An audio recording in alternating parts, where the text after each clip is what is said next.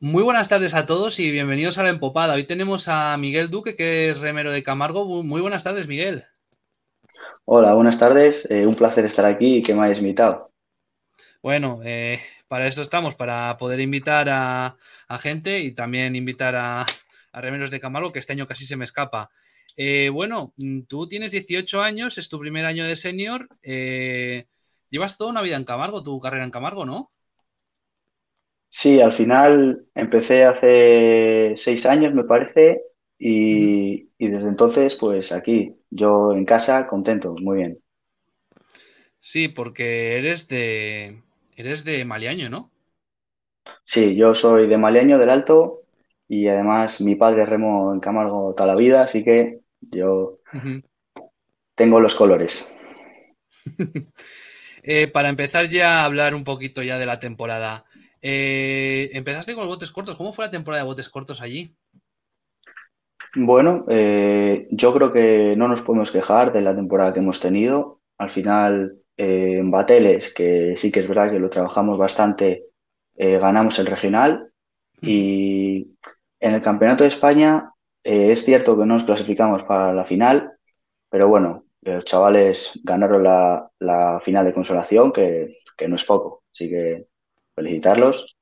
Y luego en Trenerillas sí que es verdad que, eh, quedamos segundos en regional, que yo confiaba mucho en ese barco, pero bueno, me parece que fueron cuatro segundos detrás de Pedreña, que tampoco está mal viendo ahora cómo está Pedreña. Sí. Una buena temporada.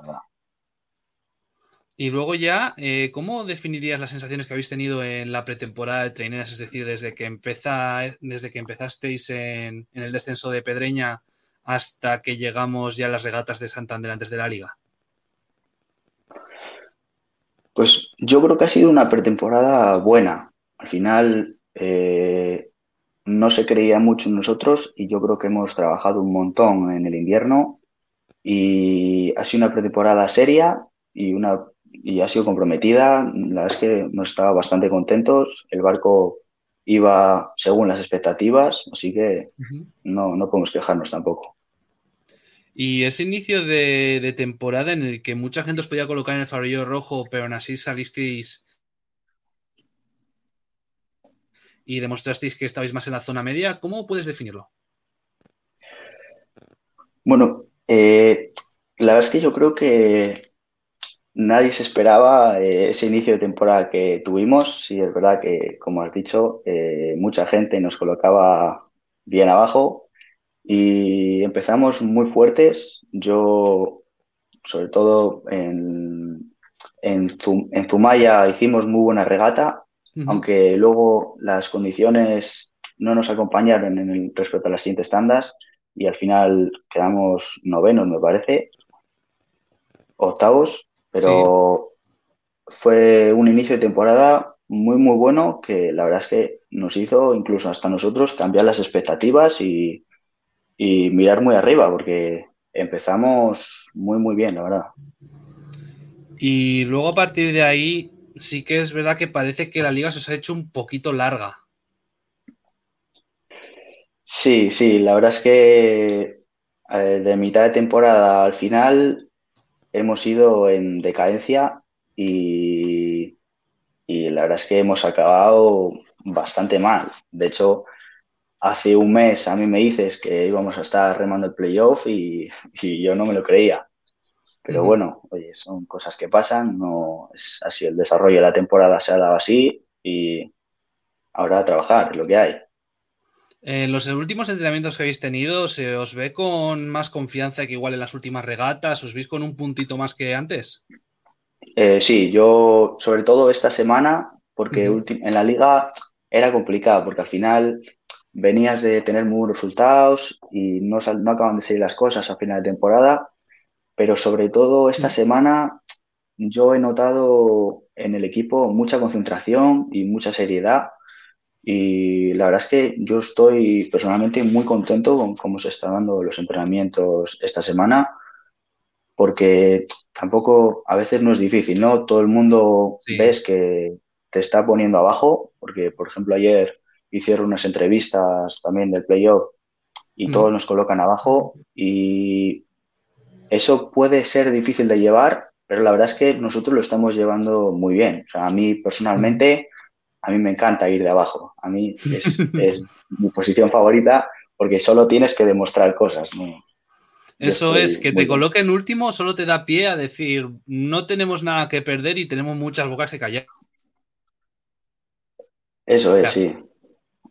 Al final, por ejemplo, al principio de temporada, cuando en Castro quedamos quintos, yo estaba, yo est- estaba pletórico, digo, "Bah", porque la gente no, no confiaba en ti y demuestras que puedes, ¿no? Y pues ahora otra vez, yo creo muchísimo y lo tengo muy claro, o sea, no, no tengo dudas. ¿Qué os dice, qué os dice Rape para preparar esta semana? ¿Qué os dice Carlos? Bueno, pues sobre todo se está centrando en, en aspectos técnicos. Supongo que en el entrenamiento de hoy ya nos, nos enfocará más la regata, pero eso, está enfocándose en mejorar la técnica de remada y, y el equipo en general creyendo un montón. Yo Mm. estoy muy feliz, la verdad.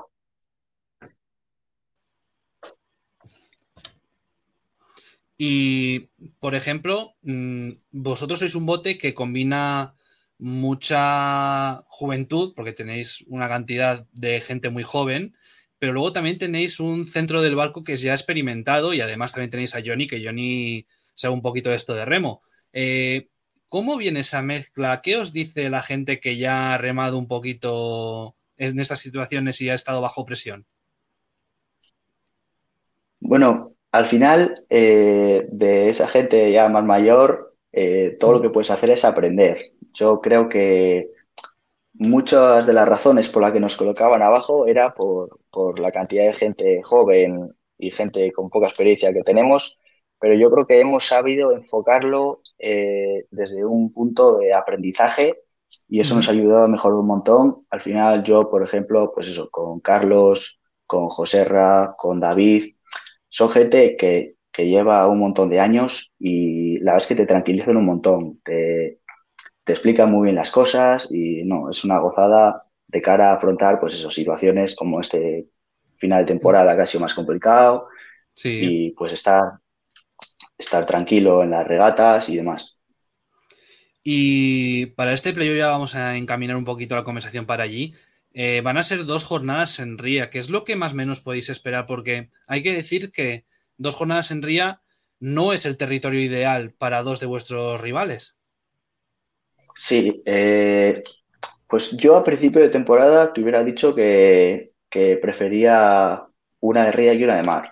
Hmm. Pero la verdad es que ahora con los resultados que estamos trayendo, yo personalmente casi que prefiero que sean las dos en la ría.